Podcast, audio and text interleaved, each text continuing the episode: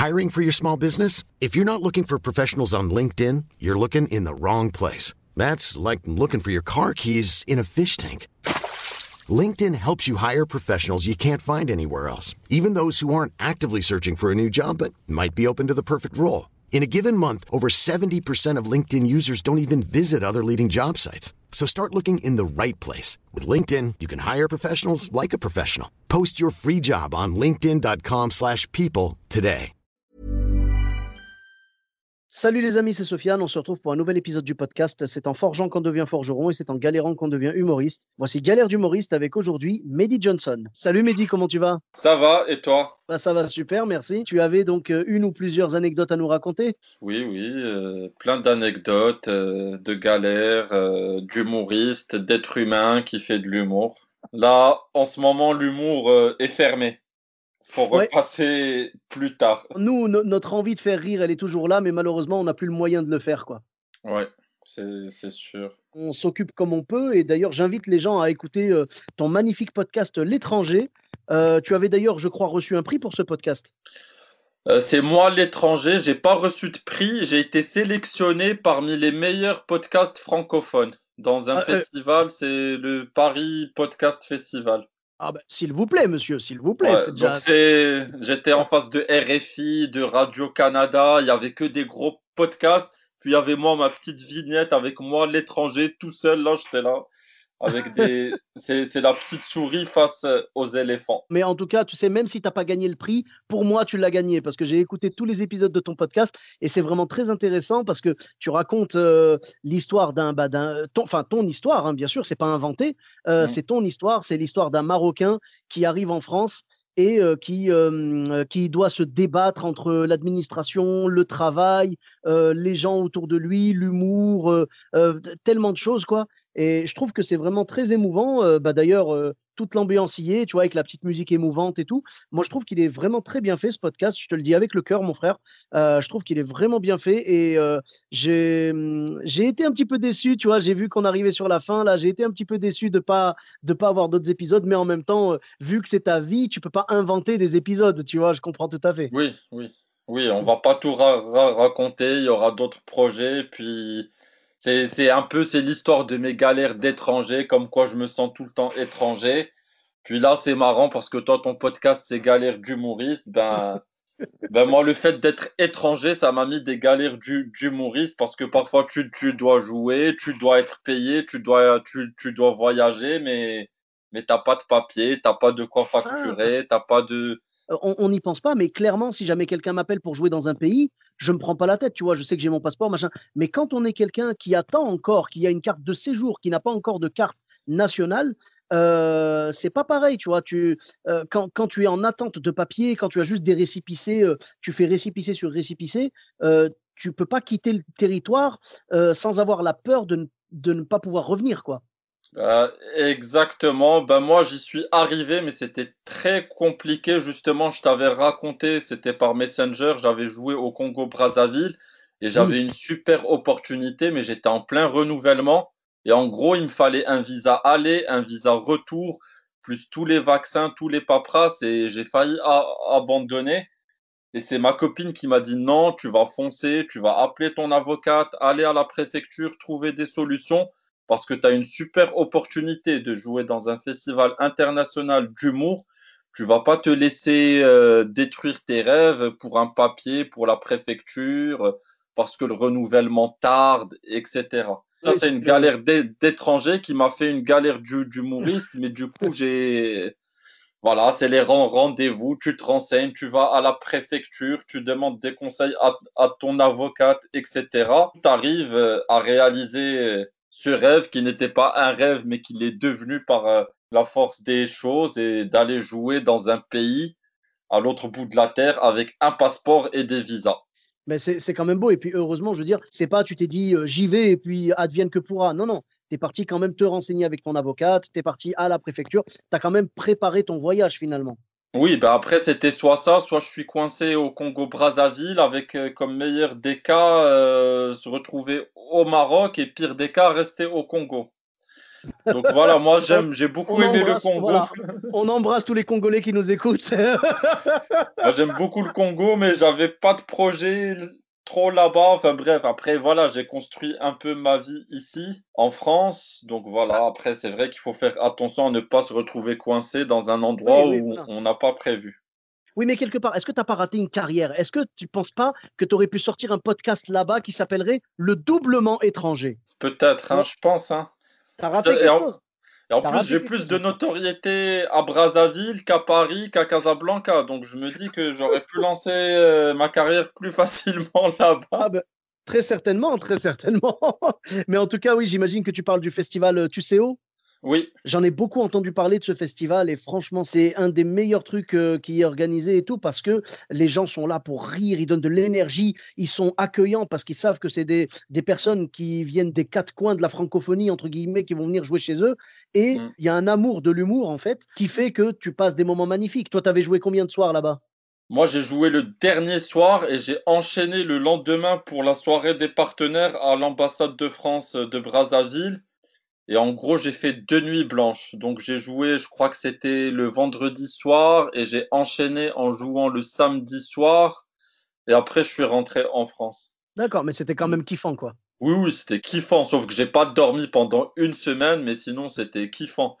T'as une énergie et une adrénaline, c'était horrible. En plus, moi, comme tu me connais, je suis très ouvert. J'avais envie de me mélanger, de me mixer. Donc j'étais dans une chambre avec un ami gabonais que on s'est super bien entendu. Sauf que uh-huh. cet ami gabonais, il a joué le premier jour et il ronflait super fort. Donc je peux te dire, mec, que j'ai pas dormi. Lui, il, n'avait plus de stress vu qu'il a joué le premier jour. Et du coup, moi, j'ai passé des, des, nuits blanches. En plus, tu sais, c'est une zone tropicale et on était à la saison des pluies. Donc, il faisait ah. très chaud et très humide tu as les moustiques, tu as, la, as la moustiquaire, enfin, c'est technique pour dormir. D'accord, tu mets, tu mets la clim parce qu'il fait super chaud, sauf que la clim, elle fait un bruit méga fort, du coup, tu n'arrives pas à dormir, du coup, tu mets la clim, puis tu l'éteins pour dormir. c'est technique, quoi. D'accord. Et en plus, les ronflements ne devaient pas aider, ouais, c'est sûr. Ouais, et puis les ronflements, je, cherchais sur mon portable comment dormir quand quelqu'un ronfle à, à côté. J'essayais de le pousser, de le réveiller, puis de me rendormir. C'était technique, quoi. Eh bien, tu sais quoi, moi, j'ai deux anecdotes. tu viens de me les rappeler. J'ai deux anecdotes par rapport au ronflement. Premièrement, c'était quand j'étais joué à Poitiers. J'ai été euh, dans un festival là-bas. Et, euh, et, donc à, Poitiers, j'étais avec un ami euh, qui était dans le podcast aussi d'ailleurs. J'en profite pour le saluer. C'est mon ami Fabrice Lamour. Super gentil et tout, vraiment génial. un mec vraiment super sympa. On s'est retrouvé à dormir chez les mêmes bénévoles qu'on salue également. et donc, il m'a dit euh, par politesse, tu vois, genre on s'est on s'est regardé tous les deux parce qu'on est arrivé dans la chambre, il y avait un lit et un tatami, une espèce de tatami, tu vois, c'est quoi? Oui, oui. Voilà, donc l'espèce de lit euh, à la japonaise, là, l'espèce de couche euh, très très fine comme ça pour dormir dessus. Et moi, je me suis dit, bon, il est plus, il est plus, comment dire, c'est mon aîné, quoi. Par respect, je vais le laisser dormir dans le lit. Je lui dis, vas-y, prends le lit, c'est pas grave, je prendrai le tatami. Et il m'a dit oui. Et en fait, je pense que j'ai commis une erreur parce que je ronfle surtout quand je dors mal. Donc, en prenant le risque de mal dormir, j'ai pris le risque de ronfler. Ce qui s'est passé, c'est que juste avant de dormir, Fabrice m'a dit, je te préviens, je ronfle. Et je lui ai dit, je te préviens, moi aussi. Donc, euh, normalement, on allait se ronfler dessus l'un l'autre, c'était réglé, tu vois. Sauf que à un moment, je me réveille genre à minuit je l'entends ronfler, mais comme une tondeuse à gazon, vraiment fort et tout. Et là, j'arrive pas à dormir, je me retourne dans tous les sens, j'arrive pas à dormir jusqu'à une heure, une heure et demie du matin. Et après, je me rendors, tu vois. Et le matin, je me lève. Il était déjà levé, lui, avant moi et tout. Je pars prendre ma douche tu sais, sous la douche, des fois, tu fais des plans. Tu dis, tu sais quoi, dès que je sors de la douche, je fais ça, je fais ça, je fais ça. Et ben là, c'est ce que j'ai fait. J'étais sous la douche et je me disais, tu sais quoi, dès que je sors, je vais le mettre minable. Je vais aller à la table, devant tout le monde, je vais lui mettre la honte parce qu'il ne m'a pas laissé dormir, tu vois. Je termine ma douche, je sors comme ça et j'arrive, j'arrive genre à la table, j'étais prêt à, dégainer, tu vois, faire euh, vraiment Fabrice, t'as abusé.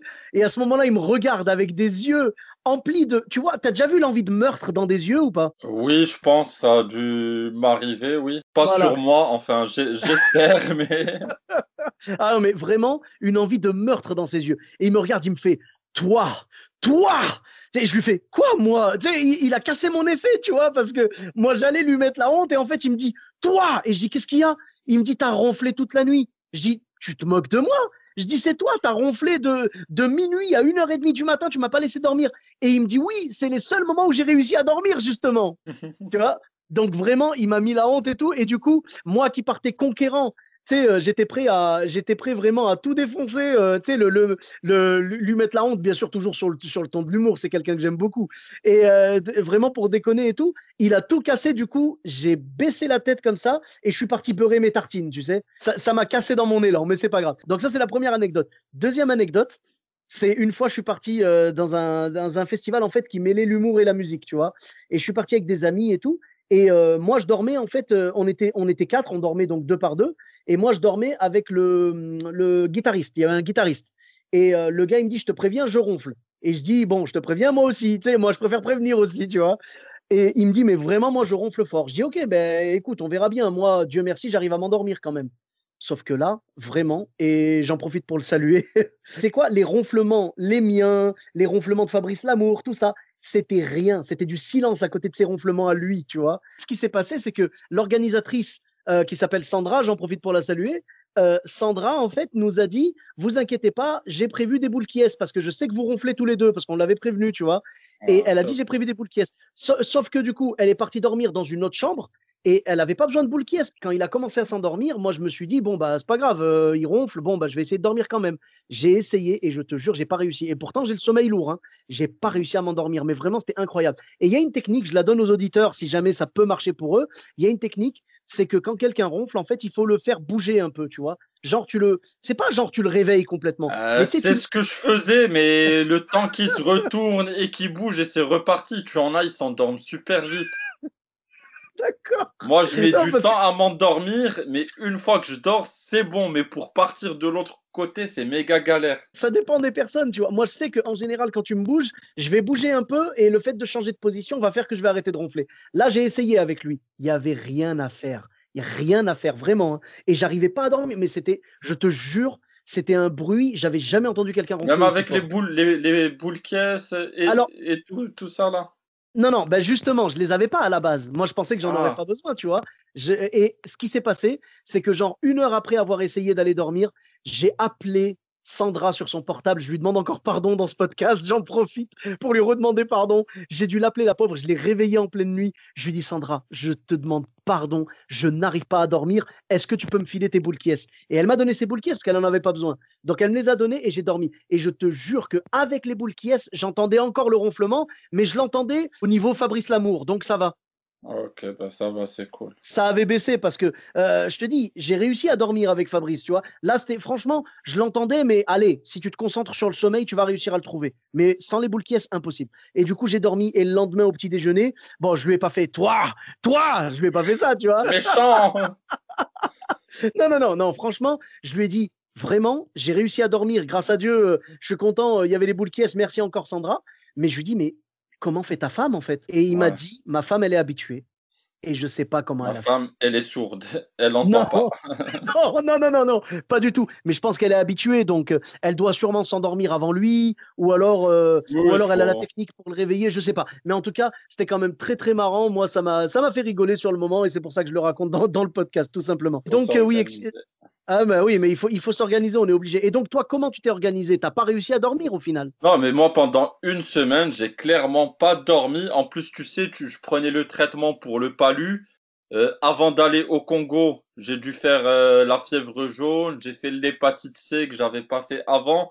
Donc tu es en mode vaccin. Après, tu prends des médicaments euh, contre le, paludisme qui te retourne le ventre.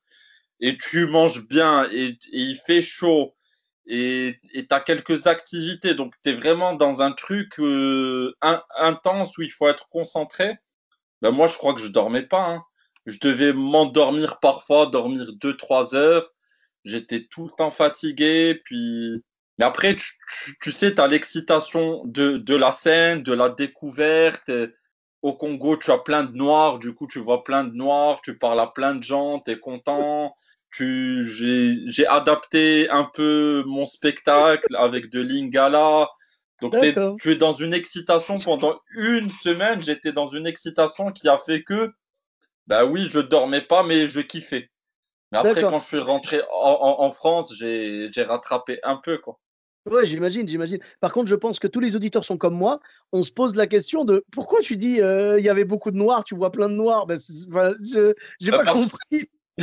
c'était c'était une petite. Euh, bah, en fait, parce que là-bas, pour le coup, tu as vraiment beaucoup de noirs. Et pour eux, nous, les Arabes, entre guillemets, pour eux, on est des blancs. Quand j'allais dans le marché, on ah. m'appelait le blanc.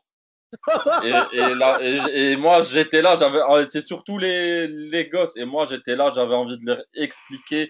Mais non, je suis pas blanc, je suis comme vous, j'ai des origines noires, je suis marocain, maghrébin, africain.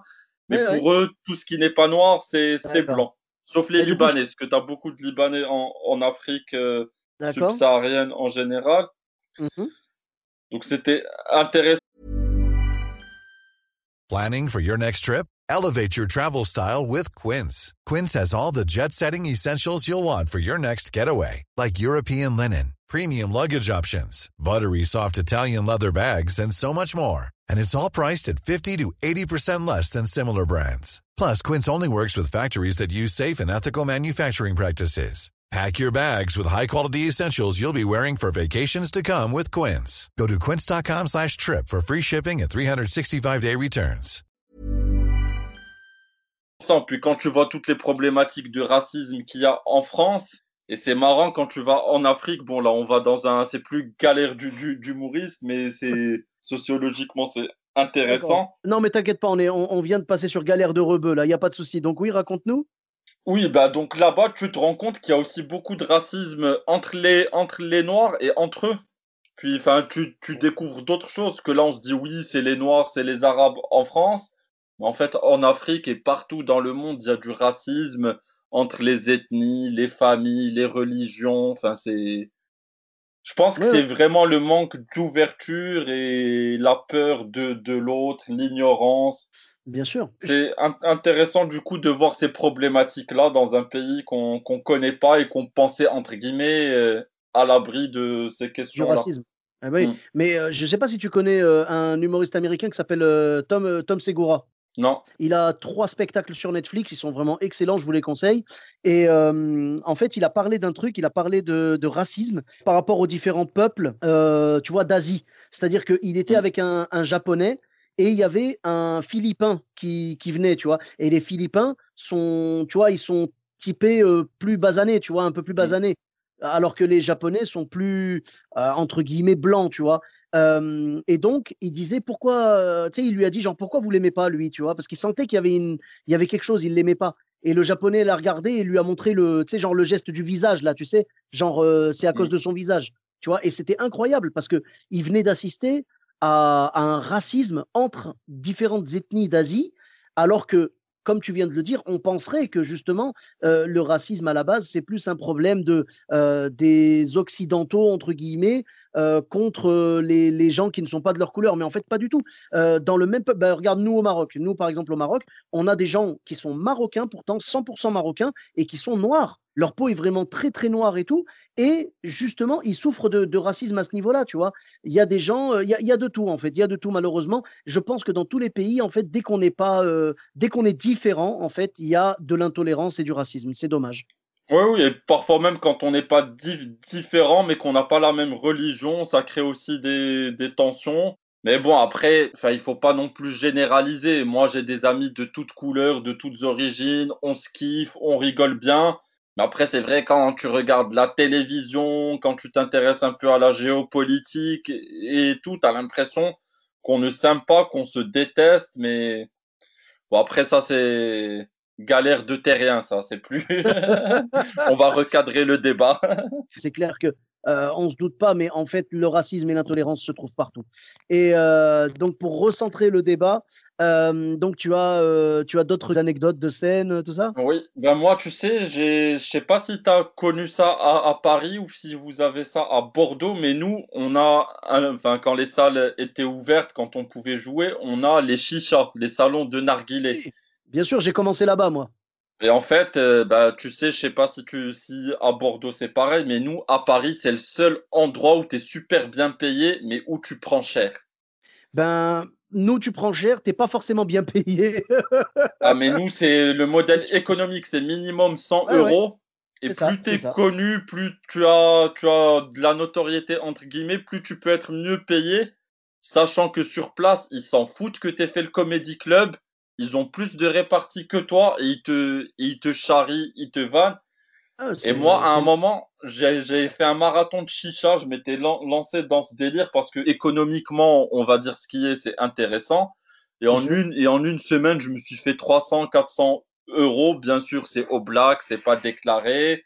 Et j'avais joué, je m'étais préparé, entraîné, c'était vraiment dur et tout. Et en règle générale, toutes les chichas que j'ai faites se sont bien passées, plus ou moins. Et il y a une chicha, ça s'est tellement bien passé que le mec il m'a dit bon la prochaine fois euh, tu reviens, c'est toi qui anime, c'est toi qui gère, c'est genre c'est toi le, le, le guest.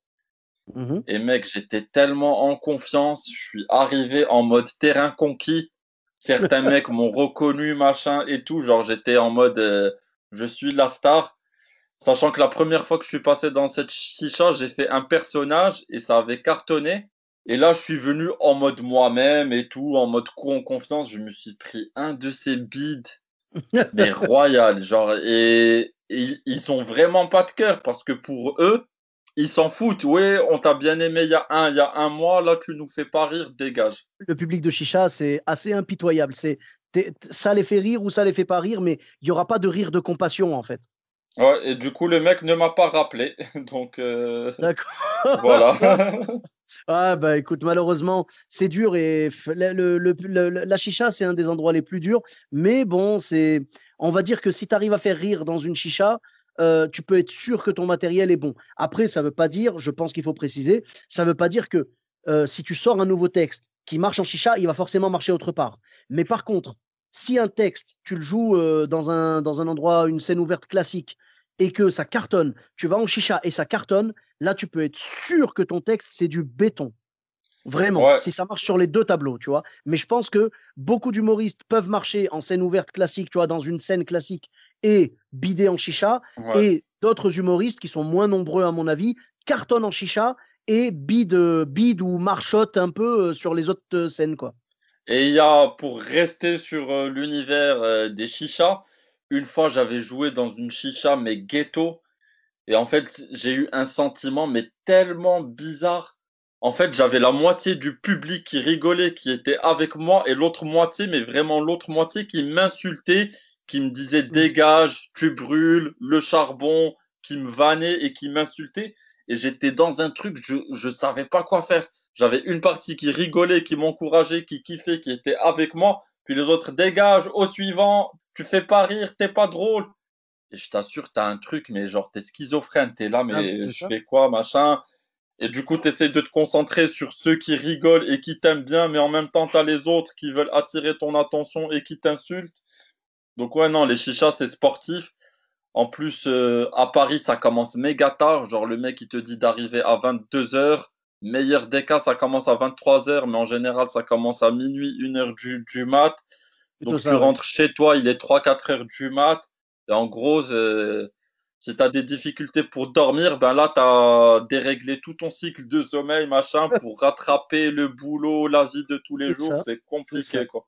Ah. Mais moi, tu vois, j'avais fait, euh, j'avais fait une chicha une fois, ben, exactement comme toi au niveau euh, financier, tu vois. C'est en gros, euh, j'étais venu passer une semaine de scène sur Paris et je me suis dit, il y a une chicha et ça payait 100 euros. Je me suis dit, tiens, bah écoute, 100 euros, c'est cool, je peux y aller, même si je prends un beat, parce que de toute façon, je me doutais que je prendrais, je, prends, je, me doutais que j'allais pas cartonner, tu vois.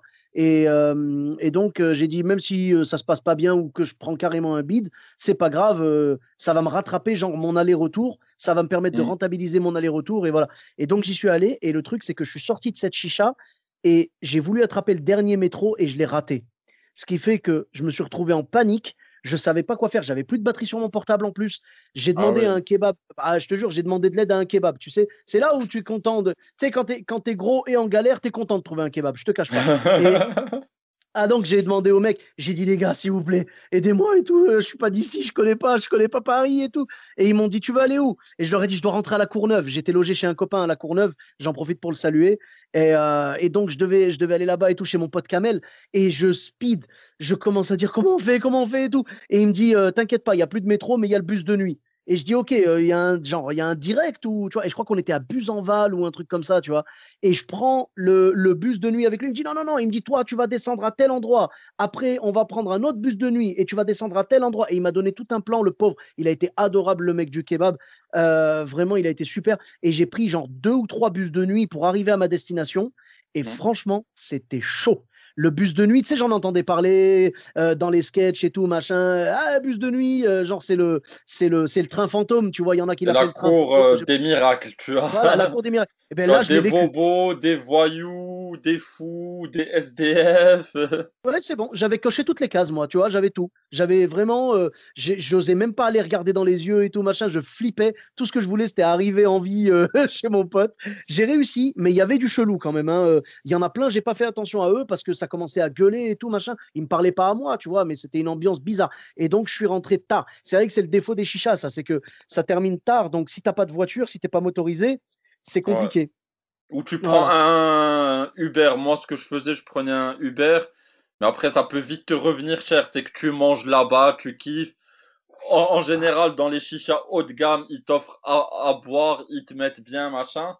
Mais bon, après, tu as envie de manger, tu as envie machin, il n'y a plus les transports, tu rentres en Uber. Ben, du coup, tu as gagné de l'argent, mais tu dépenses l'argent que tu as gagné, quoi. Eh ben, c'est ça, c'est ce que j'allais dire. J'allais dire, tu vois, moi, mes 100 euros, si j'avais pris un Uber pour, euh, pour rentrer, je pense que j'en aurais eu pour peut-être 40 ou 45 euros de Uber, tu vois.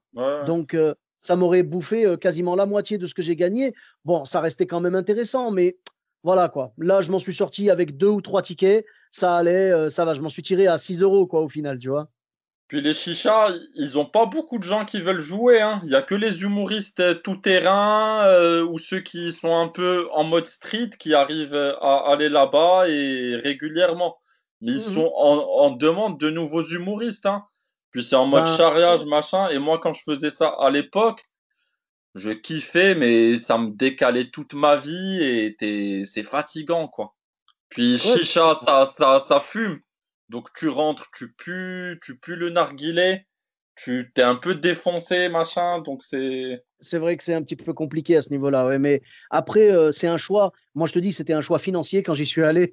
oui, oui, bah oui, c'est personne ne le fait pour l'amour de l'art, je pense. Hein. C'est pour te challenger et, en, et, en même temps, euh, tu as un bon billet et en même temps, comme tu as dit, si tu fais rire en chicha, les scènes ouvertes, les plateaux, les spectacles, tu, tu peux que gérer parce que tu as fait le plus ouf. Bah, je pense que ça peut être, euh, tu vois, la validation suprême. Après, il faut pas confondre parce que c'est vrai que y a, tu peux avoir un set qui cartonne en chicha et après, euh, tu vas le jouer sur une autre scène et ça va pas passer parce que, tu sais, les autres scènes, c'est plus conventionnel et tout. La chicha, comme, comme tu l'as dit, il faut être en mode street, il faut être rentre dedans, faut, Ils aiment l'interaction. C'est vrai que les chichas, ils aiment l'interaction et si tu fais un, un seul en scène ou un one-man show, il faut que tu aies des bons sketchs. Parce que si le public, il est là pour rigoler, il n'a pas forcément envie de parler avec toi, ben, il faut que tu lui en donnes euh, oui, après, tu as l'autre côté, c'est les théâtres où le mec, il paye 35 balles pour voir un spectacle. Il veut voir un, spectacle. Il veut pas voir un mec qui va lui parler. C'est ça, c'est ça. Mais en fait, je, je pense qu'en règle générale, un sketch qui est taillé pour une chicha ne sera pas forcément bon sur un théâtre, et un sketch qui est taillé pour un théâtre ne sera pas forcément bon en chicha. Mais par contre, comme je disais tout à l'heure, si jamais ton sketch en chicha cartonne et que sur scène, euh, dans un théâtre plus classique, cartonne aussi, là, je te dis, tu tiens une pépite. C'est un truc, faut que tu le gardes, ce morceau-là, et vraiment, il est validé de ouf, quoi.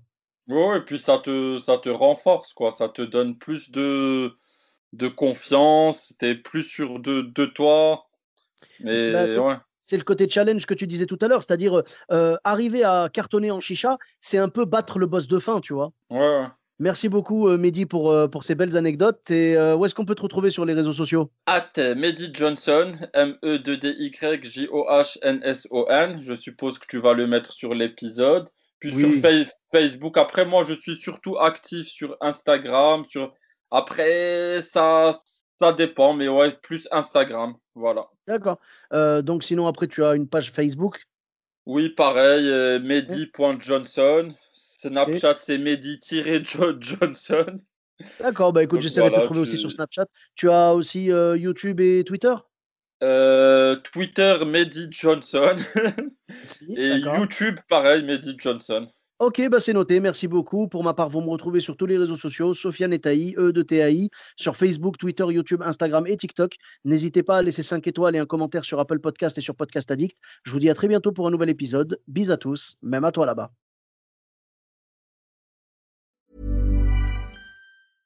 Selling a little or a lot? Shopify helps you do your thing however you cha-ching. Shopify is the global commerce platform that helps you sell at every stage of your business. From the launch your online shop stage to the first real life store stage, all the way to the did we just hit a million orders stage.